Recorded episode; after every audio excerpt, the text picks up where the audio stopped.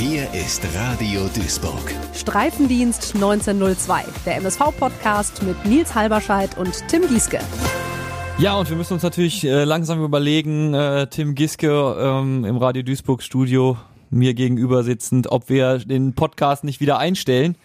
Denn äh, seitdem es äh, Streifendienst 1902 gibt, will der MSV einfach nicht gewinnen. Und das triggert natürlich wieder den äh, massiven Aberglauben äh, in mir. Haben wir einen Fluch ausgelöst beim MSV Duisburg? Hi Nils erstmal. Hi. Ja, das äh, hatte ich auch schon irgendwie im Gefühl. Oder ich habe auch den Gedanken schon gehabt, Mensch, seit wir hier sitzen, läuft's nicht mehr rund. Hat mit 1860 angefangen. Mit das war unsere, 1860 erste, unsere erste Folge. Da waren wir Genau. noch so richtig euphorisch. Ja, natürlich. Äh, ich meine, vor so einem, beziehungsweise vor dem Spiel war ja dann auch noch alles gut. Wir haben dann ja leider 4-1 bei 1860 verloren, wo ich noch gesagt habe, gut, Tabellenführer, ne? Dann kam Dresden und ja, dann Ferl, das war dann ja schon ein Fingerzeig, wo es dann leider jetzt momentan wohl leider hingeht. Das ist Ja, und wir müssen äh, heute natürlich dann äh, folgerichtig über das Spiel sprechen, was nach Ferl kam. Niederrhein-Pokal, zweite Runde gegen Rot-Weiß Oberhausen. Viel Euphorie, über 4000 Zebras sind mitgereist in die Nachbarstadt. Und äh, ja, die Leute haben sich viel ausgerechnet. Ne? Die haben sich natürlich vor allem äh, eine, eine Reaktion gewünscht auf das wirklich unterdurchschnittlich schlechte Fairspiel und vielleicht äh, hat man ja auch, also ich habe das bei mir gespürt, so einen kleinen Anflug von, ja, wir sind ja hier Primus, ne? Wir sind ja der MSV Duisburg, ähm, wir werden uns nicht nochmal äh, der Schande hingeben und so früh im Niederrhein-Pokal ausscheiden. Ja, und dann kommt's ganz anders. Dann sitzt du da, beziehungsweise stehst, ich saß ja mit Hopp hier auf, dem- auf dem, auf dem äh, Kommentatorenplatz mit Joachim Hopp und siehst, dass der MSV erstmal aus der Kabine kommt zur ersten Halbzeit und überhaupt nicht weiß, was er tun soll. Ich hatte leider auch das Gefühl, dass wir nicht wirklich Antworten darauf hatten, wie Oberhausen äh, oder was Oberhausen uns angeboten hat.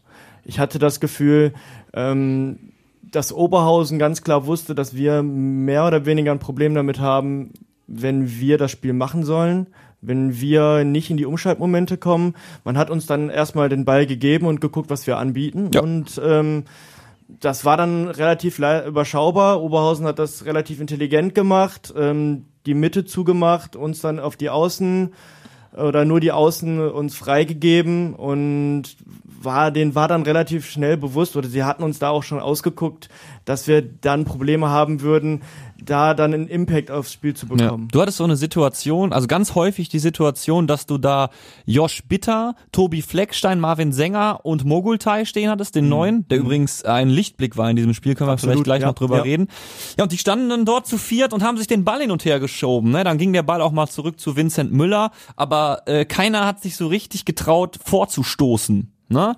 Die, die Essen hat das Zentrum dicht äh, Essen ne? Mhm, ist, ja, dem, ja. ist dem Stadionsprecher von Oberhausen übrigens passiert, dass er anstatt RWO RWE gesagt hat und er musste jetzt wieder gehen. Äh, die hatten äh, gegen äh, im Niederrhein-Pokal direkt wieder einen neuen Stadionsprecher, war ganz kurz nur da, hatte aber irgendwie äh, Oberhau äh, Essen statt Oberhausen einmal gesagt, wohl äh, Fun Fact am Rande. Ja gut, Ähm, kann ja mal passieren. Aber ja, gut, aber als Stadionsprecher, ich finde, äh, ist schon hart, oder? ja, absolut. Gut, zurück zum Thema. Oberhausen hat natürlich das Zentrum dicht gemacht und hat gesagt, ja guck mal hier, die Außenbahn geht mal rüber. Hat nicht so richtig funktioniert, oder habe ich das falsch gesehen? Nee, ähm, wir haben leider das Problem, dass wir da nicht den Impact hatten. Uns fehlte dann auch noch Stoppelkamp, dass wir Und Mai? und Mai in der Innenverteidigung.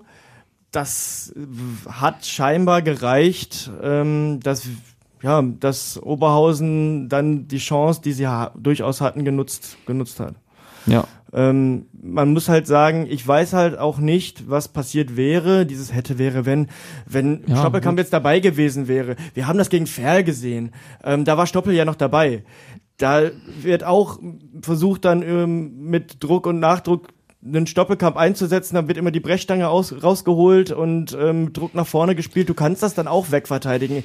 Ich will's nicht daran festmachen, dass ähm, ein Mai oder ein Stoppelkamp gefehlt hat. Es ist ein Faktor, es ist klar, aber ich sehe nicht, dass das der Grund war, warum wir verloren haben, weil ich sehe einfach nicht den, leider inzwischen ähm, auch nicht gerade den Matchplan, den wir gegen Mhm. Oberhausen hatten. Ich, ich, ich fand's, ich fand's nicht äh, schlüssig. Du hast ja dann in der ersten Halbzeit dich berappelt irgendwann, bis auch zu Chancen gekommen, wobei Oberhausen ganz klar einen Chancenplus hatte.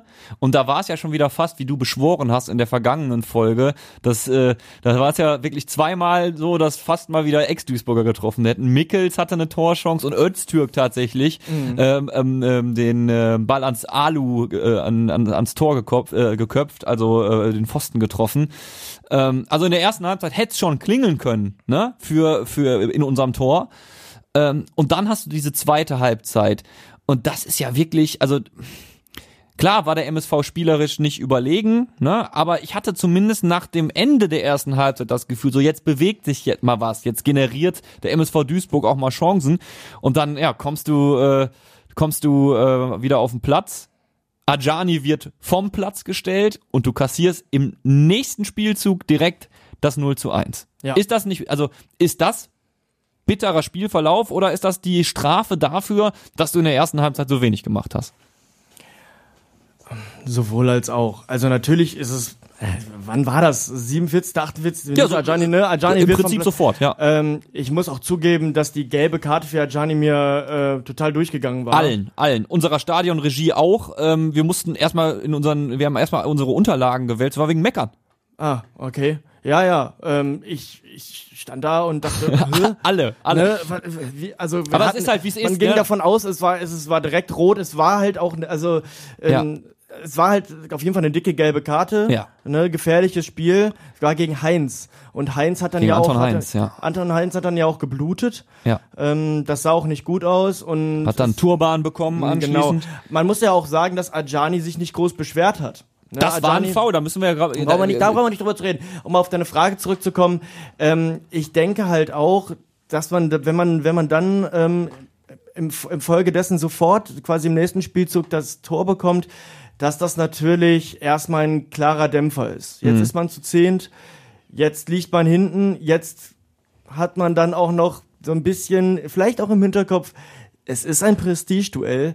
Ist es. Ne? Und dann kommt aber auch noch dazu, wir spielen hier dann nicht gegen Viktoria Menrath. Ohne Viktoria Menrath, es tut mir leid an jeden Menrather, der das hier vielleicht hören sollte. ähm, es, wir spielen da gegen eine Mannschaft aus der Regionalliga. Die sind ähm, nicht so weit von uns entfernt spielerisch. Dann ähm, ist es deutlich schwieriger natürlich mit zehn Mann das aufzufangen. Und ähm, es hat den Spielplan dann wahrscheinlich auch bei uns komplett über den Haufen geworfen. Was mich wiederum halt stört, ist, wir sind mit Druck aus der Kabine gekommen, das stimmt. Wir hatten scheinbar, ähm, gab es eine feurige Ansprache von unserem Freund Thorsten Ziegner, aber es ist auf jeden Fall so, dass ich finde, dass trotzdem Emotion rüberkommt, aber vielleicht fehlt die Lösung. Vielleicht fehlen spielerische Ansätze. Das stört mich so ein bisschen, weil ich habe nicht gesehen, dass es spielerisch dann viel besser wurde. Die Intensität war erhöht, aber fandst du, dass es spielerisch dann auf einmal, dass mehr spielerische Lösungen äh, ähm, aufgezeigt wurden als in der ersten Halbzeit? Nein, das hat äh, Thorsten Ziegner offensichtlich ja ganz ähnlich gesehen. Er hat dann äh, ähm, ähm, in der, ich glaube, 50. Minute, ein, irgendwie so, auf jeden Fall nach 50 Minuten roundabout, hat er ja äh, äh, Fleckstein runtergeholt. Het war draufgebracht und äh, Kölle ging auch runter, dafür Marlon frei. Ne? Also hat ja auch offensichtlich mit so, einem- so einem Doppelwechsel in der 50. Minute, der sagt ja auch was aus. Ja, Ne? Und wenn du Thorsten Ziegner beobachtet hast, auf der Trainerbank die ganze Zeit über unzufrieden, ist kein Ausdruck. Der ist da richtig, richtig wegeskaliert an der Seitenlinie regelmäßig.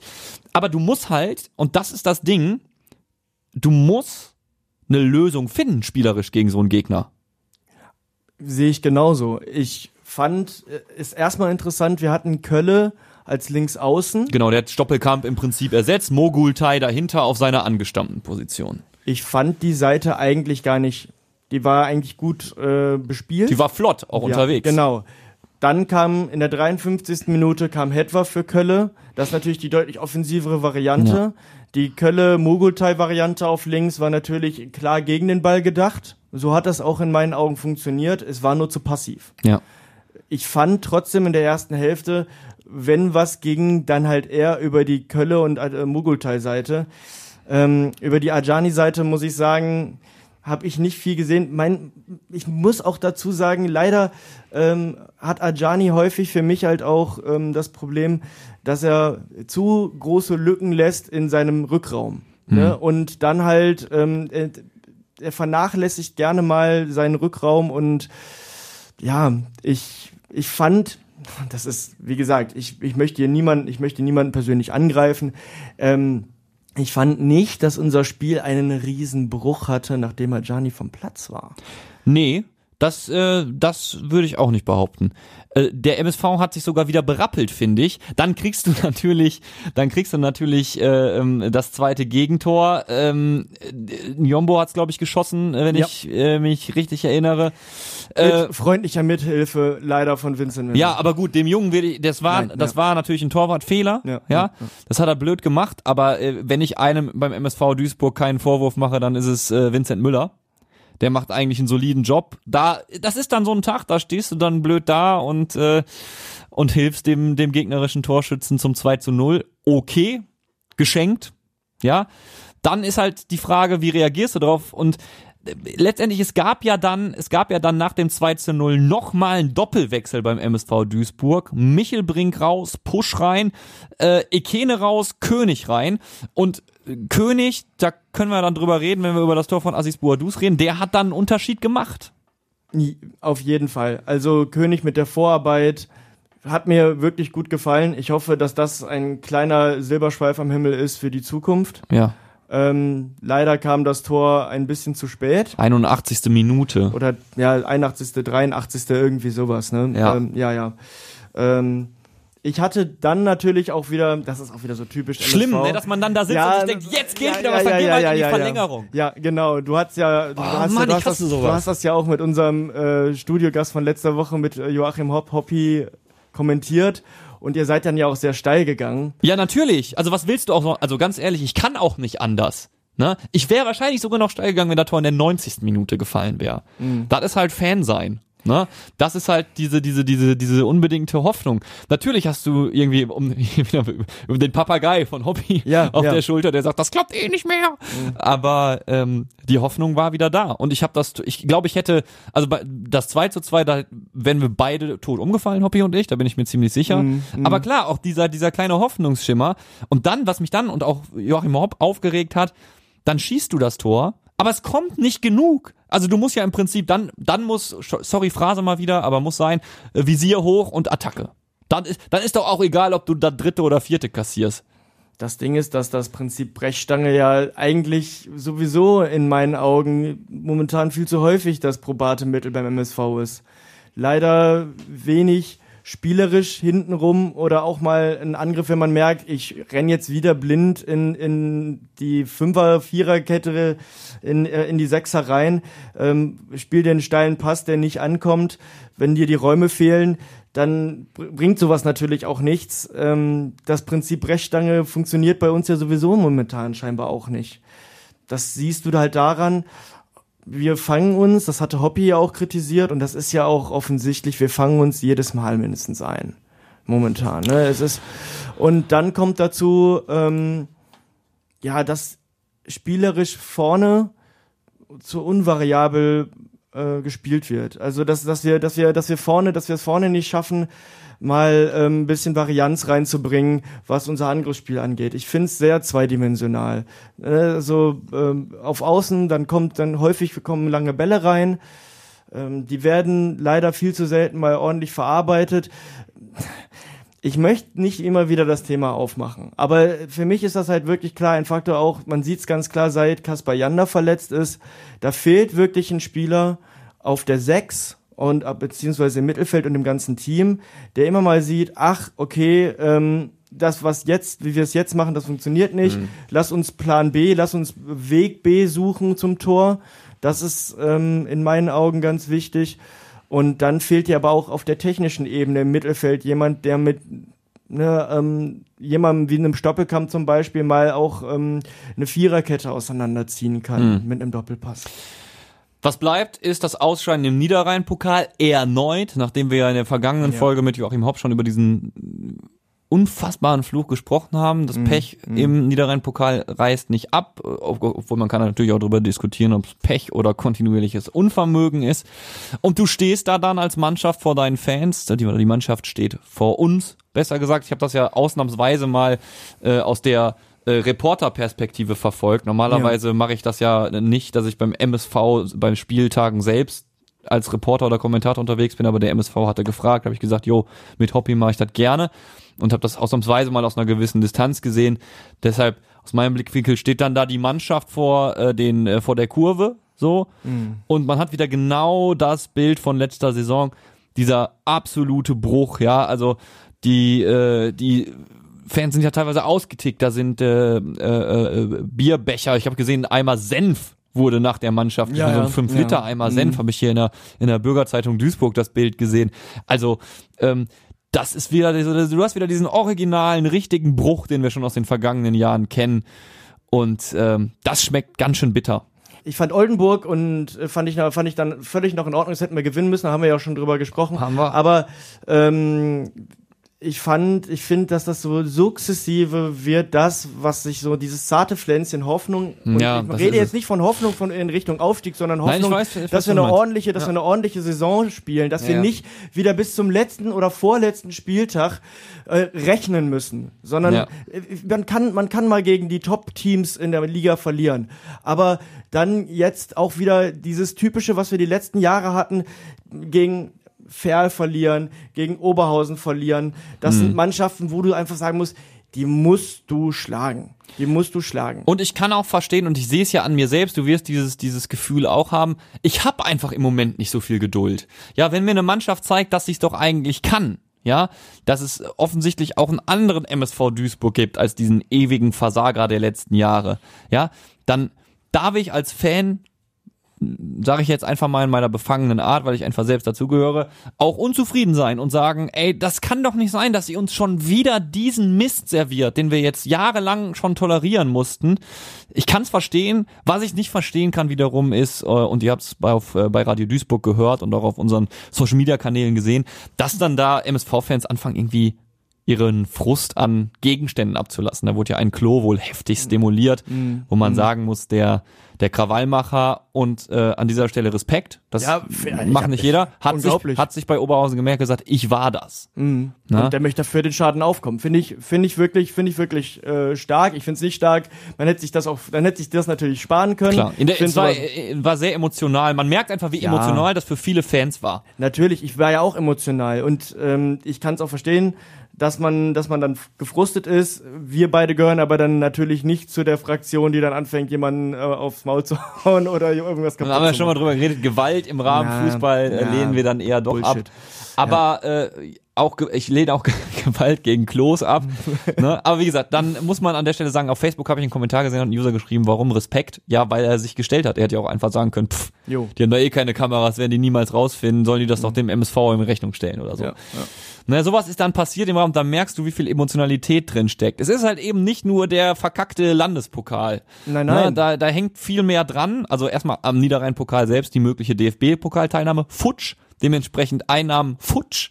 Äh, und natürlich äh, musst du jetzt auch weiter gucken. Wir können mal den Abend in Oberhausen langsam enden lassen. Äh, die Mannschaft wurde ausgebuht. Äh, dann gab's noch Stress zwischen Aziz Bouadouz und einem Fan am Spielertunnel. Also alles super aufgeheizt. Spieler dann Ja, die, in die Ultras, Kabine. die Ultras sind ja sogar auf die Tatanbahn gekommen und haben sich dann sogar, also die Spieler haben sich ja auch gestellt und die ähm, Ultras äh, standen, glaube ich, also zumindest Vertreter der Ultras standen dann ja quasi auch auf dem Platz. Ne? Also wirklich wieder Stress pur.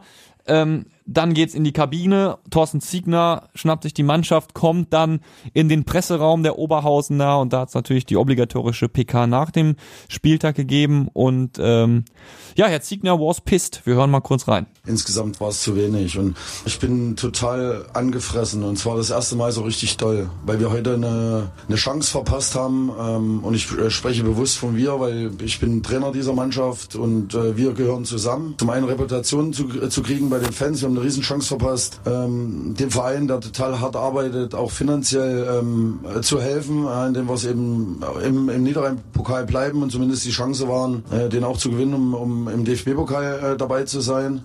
Ja, und gleichzeitig natürlich auch Selbstvertrauen zu tanken. Und äh, das sind Dinge, die mich äh, eigentlich am meisten ärgern. Ich war gerade noch eine, eine ganze Weile bei der Mannschaft, ähm, habe dort auch mal ein paar Worte ver verloren. Ich möchte da gar nicht so sehr äh, ins Interne reingehen, aber ähm, fest ähm, dass dass wir schon äh, was verändern müssen und zwar intern in der Mannschaft. Ja, ganz kurz, er meint damit nicht die die dann äh, interne Konsequenzen, die sich vielleicht direkt auf die Aufstellung auswirken oder so, sondern eher so, ich habe das eher verstanden, so Mindset, ne? Also, dass die Menschen, äh, dass die Spieler begreifen, äh, worum es geht und und und ähm, ja wieder diese. Er redet ja immer. Wir können uns noch einen zweiten Ton anhören. Er redet ja gerne äh, Thorsten Siegner von von von Gier Ja. das wird natürlich auch im MSV-Portal diskutiert, haben wir schon gesehen. Lass uns einmal noch kurz äh, den zweiten Ton von Thorsten Ziegner hören. Ich glaube, weißt du, liest ja auch immer, wie, wir sind so dieses stillen Mitleser im MSV-Portal. Ich weiß, ich äh, verbringe da immer Stunden, ohne selbst was in die Tasten zu hauen, aber die Diskussionen sind gut. Ähm, Thema Gier, wir hören, hören uns mal kurz den Ton an. als erfahrener Spieler den jungen Spielern Halt zu geben, egal in welchem Alter, immer die Gier zu entwickeln, jedes Trainingsspiel positiv zu gestalten, jedes, jeden Zweikampf im Training, aber auch in den Spielen zu gewinnen. Ähm, und da wird zu fahrlässig mit den unterschiedlichen Situationen um, umgegangen. Und ich ähm, muss dort möglicherweise auch so, so, eine, so ein Stück weit einen anderen einen Stil fahren, aber das tut weh. Ja, und das wollte ich äh, unbedingt mal, mal loswerden, weil ich weiß, wie viele Zuschauer eben heute aus Duisburg auch wieder da waren, denen das äh, auch total wichtig gewesen wäre. Ähm, und ähm, es ist nicht, es liegt nicht daran, dass wir irgendwas auf die leichte Schulter genommen hab, haben, sondern es ist einfach so ein paar charakterliche Dinge, charakterliche Dinge im Sinne von Einstellung, von äh, Gier zu entwickeln, ähm, dort nicht so 100% passen. Und dort äh, müssen wir jetzt als allererstes hingucken, äh, bevor wir überhaupt zum, zum Fußball kommen. Ja, das sind die beiden Schlagworte, ne? Einstellung und Gier. Ja, da möchte ich, du hattest es gerade angesprochen, MSV-Portal, da lesen wir natürlich auch gerne mal immer mit, auch um eine, vielleicht so ein kleines Stimmungsbild auch mal zu bekommen. Ja, und außerdem, außerdem, außerdem finde ich, äh, werden da viele Dinge angesprochen, die auch so stimmen. Finde ich Viel- auch, Ne? ja. Finde ich gut. Ich gehöre auch zu dieser schweigenden äh, Mitleserschaft. Ähm, ich möchte gerne, wenn du erlaubst, da gerne mal den User ähm, Schimanski zitieren, der ähm, auch geschrieben hat, ähm, von Thorsten Siegner erwarte ich eigentlich nur, dass er auf den PKs sagt, dass er im Moment die spielerischen Lösungen fehlen und man daran arbeiten muss. Stattdessen wird wieder von Gier oder Einstellung oder Berufsauffassung gefaselt. Und das wiederholt sich jetzt schon jahrelang. Als ob wir beim MSV immer versehentlich Spieler verpflichten, die nicht gierig sind. Und da gehe ich mit. Das ist natürlich, äh, äh, erstmal finde ich, also das ist so, ich, das liebe ich am MSV-Portal. Also das sind Leute, die machen sich wirklich tiefergehende Gedanken, die stecken mega drin im Spielverein. Und das merkst du auch. Äh, Im Prinzip sagt er ja, naja, das Problem muss ja irgendwie tiefer verwurzelt sein. Ne? Also kann ja nicht immer nur sein, dass wir ausgerechnet die Leute verpflichten, die nur in die Kategorie Söldner gehören, sich ihre Kohle einstreichen und äh, keinen Deut mehr machen, als sie müssen. So interpretiere ich jetzt einfach mal seinen Kommentar. Ja, äh, das kann halt auch nicht, das stimmt ja auch nicht. Sicherlich ähm, gibt einige Spieler immer noch, ähm, die diese Altlasten, diese emotionalen Altlasten aus den letzten beiden Saisons mit sich rumschleppen, aber das kann für mich nicht der Grund sein. Auf der anderen Seite muss ich aber auch sagen, dass ich ähm, nicht glaube, dass ja, ähm, ein Siegner nicht, es nicht schafft, ähm, spielerische Lösungen aufzuzeigen. Also das traue ich ihm schon zu. Das traue ich ihm mehr zu als ähm, einem Gino Lettieri oder auch tatsächlich auch einem Hagenschmidt. Jetzt ist die Frage der Fragen, findet Thorsten Ziegner, finden die Jungs auf dem Platz spielerische Lösungen? Ähm, ich meine, um jetzt mal wieder einen, ähm, einen optimistischen Dreh zu bekommen, noch sind nicht viele Spiele gespielt. Also du hast noch Zeit satt, äh, den Karren aus dem Dreck zu ziehen und wieder, also dieses Niederrhein-Pokal aus, das tut natürlich weh. Ja. Könntest natürlich sagen, jetzt muss es unser Ziel sein, äh, in der, ich glaube, in die Top 4 zu kommen der dritten Liga, um sich so für den DFB-Pokal zu qualifizieren. Nein, wird niemand beim MSV sagen. Ne? Aber gut, das hast du jetzt langfristig verkackt erstmal. Thema DFB-Pokal kannst du erstmal aus dem Kopf streichen. Aber du musst natürlich jetzt wieder in die Spur finden und dein nächster Gegner ähm, heißt Halle. Ja. Der ist ähm, ein Verein, gegen den wir uns äh, schwer getan haben, glaube ich, zu Hause. Ich glaube, ein Heimsieg haben wir erst errungen gegen den Hallischen FC. Ja, wir haben tatsächlich in der letzten Saison konnten wir gegen die gewinnen. 2 zu 1. Ähm, das war der erste Sieg unter Hagenschmidt. Und seitdem, also davon abgesehen, wie sieht die Bilanz aus, Tim? Ähm, wir haben äh, tatsächlich nur äh, in den Niederungen der, des Ligensystems, also wenn ich das richtig sehe, nur in, den, ähm, in der dritten Liga gegen die gespielt, beziehungsweise da, also bevor das dritt, das Ding dritte Liga hieß, Ja. da haben wir, ähm, wir haben und zwei und zweimal haben wir gegen im DFB-Pokal gegen die gespielt. Ja. Ähm, wir haben ähm, Bilanz von 14 Spielen, drei Siege, sieben Unentschieden, vier Niederlagen. Oh. Ähm, und unsere Heimbilanz ist komplett ausgeglichen. Ähm, ein Sieg, vier Unentschieden, eine Niederlage. Ja. Ja, da ist natürlich alles offen. Man muss aber dazu sagen, und jetzt kommt wieder das Prinzip Hoffnung. Auswärts hat Halle diese Saison nicht gewonnen bis jetzt. Die haben äh, keinen Sieg, ein Unentschieden und drei Niederlagen. Aufbaugegner MSV. Don't jinx it. Aber ja, natürlich ähm, ist das, sind beide Vereine ähm, da wieder spielerisch an einem Scheideweg. Ich habe das äh, letzte Woche, glaube ich, oder vorletzte Woche eher auch schon mal gesagt, dass ich dieses, dass ich dieses Spiel sehr, dass ich auch das Spiel gegen Ferl, auch Ja, gegen hast du. ja, ähm, es, es, es wird nicht besser, aber ich glaube halt, dass wenn wir jetzt auch gegen die Hallenser verlieren, die einen riesigen Aderlass vor der Saison hatten. Die hatten nämlich 18 Abgänge. Ja. Darunter halt auch wirklich äh, Leistungsträger. Also in der Rückrunde war da der Beutersatz Elias Huth, der hat da nochmal eben zehn Tore dazu beigesteuert. Ähm, einen Jan Scherbakowski, ähm, der zu Dresden gegangen ist, ein Michael Eberwein, der zu Dortmund 2 gegangen ist, oder ein Marcel Titsch Rivero, der, soweit ich weiß, gar keinen Verein hat momentan. Das sind alles Leistungsträger und die hat man versucht mit wirklich vielen jungen Leuten aufzufangen. Das scheint noch nicht so ganz zu fruchten. Also das die Hoffnung, die wir haben können, wenn wir am Samstag im Stadion sind.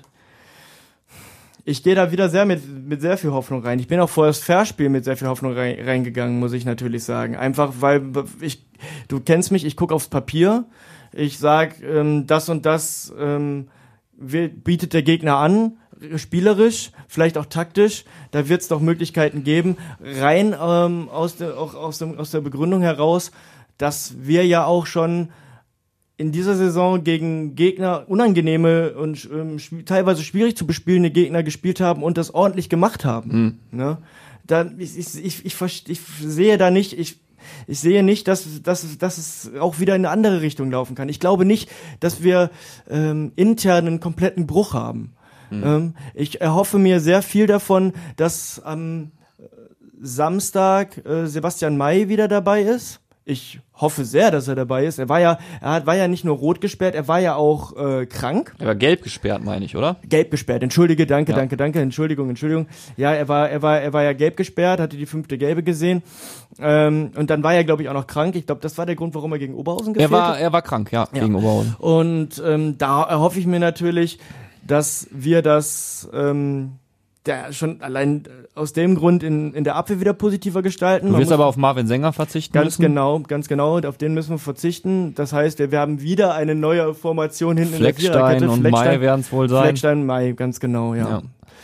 Dazu kommt dann natürlich, ähm, wie wird das dann, im, wie wird das dann vorne aussehen? Ich bin mal gespannt, ob es da Änderungen gibt. Ob da wirklich dann halt einfach Thorsten Ziegler sagt, okay, dann ja, versuchen wir ja, mal was ja. anderes einfach. Das, Das, hat er ja einmal schon im. Ansatz gemacht mit Kolja Pusch statt Aziz Bouadouz Mhm. gegen Ferl. Ist nicht gut aufgegangen.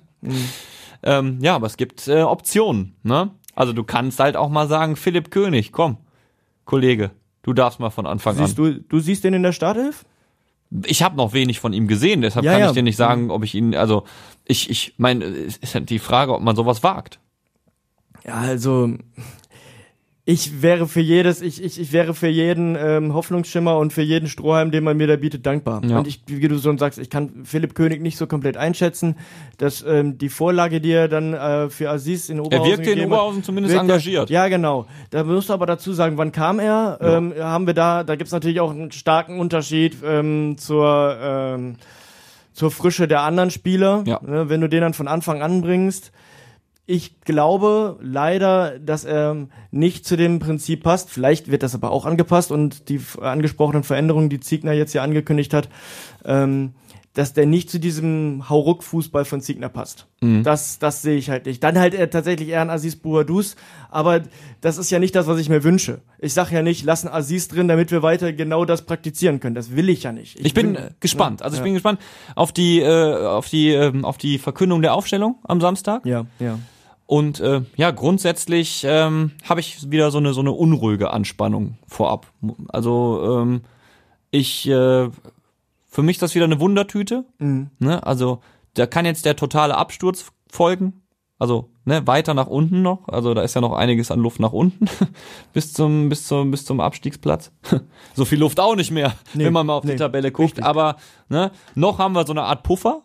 Ja, aber Oder- das kann schon vorbei sein, wenn, wenn wir die jetzt, wenn wir jetzt Ja. gegen die verlieren. Genau, das kann dann, Dann ist vorbei das, sein. dann ist das, dann ist dann, dann brennt's richtig. Deshalb Weil ist ist schon okay mit äh, mit Wegweiserspiel. Also dementsprechend, dementsprechend teile ich auch deine Auffassung, dass wir, ne, dass ich da auch sehr nervös bin, Ja. weil das ist wirklich nochmal, das ist wirklich dann wirklich nochmal wegweisender als das, was wir jetzt zuletzt hatten. Auch Ja. wenn wir es gesagt haben, ähm, es geht aber diesmal einfach tabellarisch um den? Wegweiser, ganz ja, klar. Ja, ja. Es Ähm, kann aber auch ein Aufbäumen sein, halt einfach. Das fände ich, also ne, ich, ich habe auch Bock, mich zu freuen. Ich habe keinen Bock auf Schwarzmalerei und so. Eigentlich will mich hier, will ja hier auch auch über die über die Freude des Fanseins reden. Und äh, kann natürlich auch sein, dass der Groschen äh, jetzt gefallen ist und wir da äh, wir da wieder eine souveränere Leistung sehen. Also ich würde es mir zumindest wünschen. Man darf ja noch träumen. Ähm, ich sehe positiv, dass Halle auf jeden Fall eine Mannschaft ist, die ballbesitzorientiert ist. Ich hoffe sehr, dass wir, auch wenn wir das Heimspiel haben, dass wir denen öfters mal den Ball zu schieben und sagen, hier Freunde, macht mal was mit der, mit eurer komplett ausgewechselten Truppe, zeigt mal, was ihr anzubieten habt. Das ähm, versuchen wir dann aufzufangen und schaffen es dann tatsächlich ähm, besser ins Umschaltspiel zu kommen Ja. ähm, besser Leute wie auch wie auch wie ein Ikene einzusetzen. Ähm, ich weiß nicht, ob ein Michelbrink jetzt ähm, am, am Samstag spielt. Der ist ja relativ früh ausgewechselt worden in Ja. Oberhausen. Stimmt. Ähm, Wurde aber zuvor auch gegen äh, ja, ja, das ist wahrscheinlich die, die berühmte ähm, Belastungssteuerung. Ich glaube nicht, dass der ähm, für, vielleicht ist er für 90 Minuten Drittliga-Fußball irgendwie sieht, sieht er ihn da noch nicht. Ja, kann sein. Das weiß ich nicht. Ähm, ich hoffe einfach sehr, dass wir ja vielleicht auch über den Umschaltfußball und nicht das, nicht den Druck, das Spiel machen zu müssen, weil Halle das sehr gerne tut, dann ähm, ein bisschen in die Erfolgsspur zurückgeraten. Wir schließen mit diesem Schlusswort, denn du hast mir direkt nach dem Spiel gegen Oberhausen äh, geschrieben, dass wir nicht mehr tippen und äh, das lassen wir auch erstmal. Eine Sache möchte ich aber noch, ich möchte mit was Positivem enden. Nein. Und doch, tatsächlich. Unsere Frauen, die MSV-Frauen, haben in Potsdam 3 zu 0 gewonnen.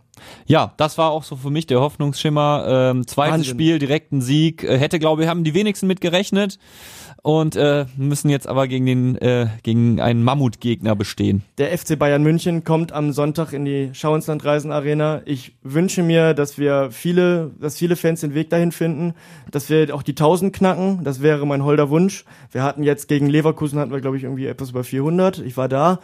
Ähm, schauen wir mal, aber das fand ich auf jeden Fall klasse. Das hat mir so ein bisschen, also mein Wochenende gerettet tatsächlich. Vielen Dank an dieser Stelle an die MSV-Frauen in der Bundesliga. Äh, ich habe Ja. nur die Zusammenfassung gesehen und äh, das war schon, das waren schon feine Netze. Also ähm, ich hatte auch meinen Spaß daran am Wochenende. Das sei noch herauszustellen. Jetzt schließen wir ja wirklich mit was Positivem. Tim Giske hat es angeregt. Äh, streicht euch den Tag im Kalender an. Das passiert nicht alle Tage.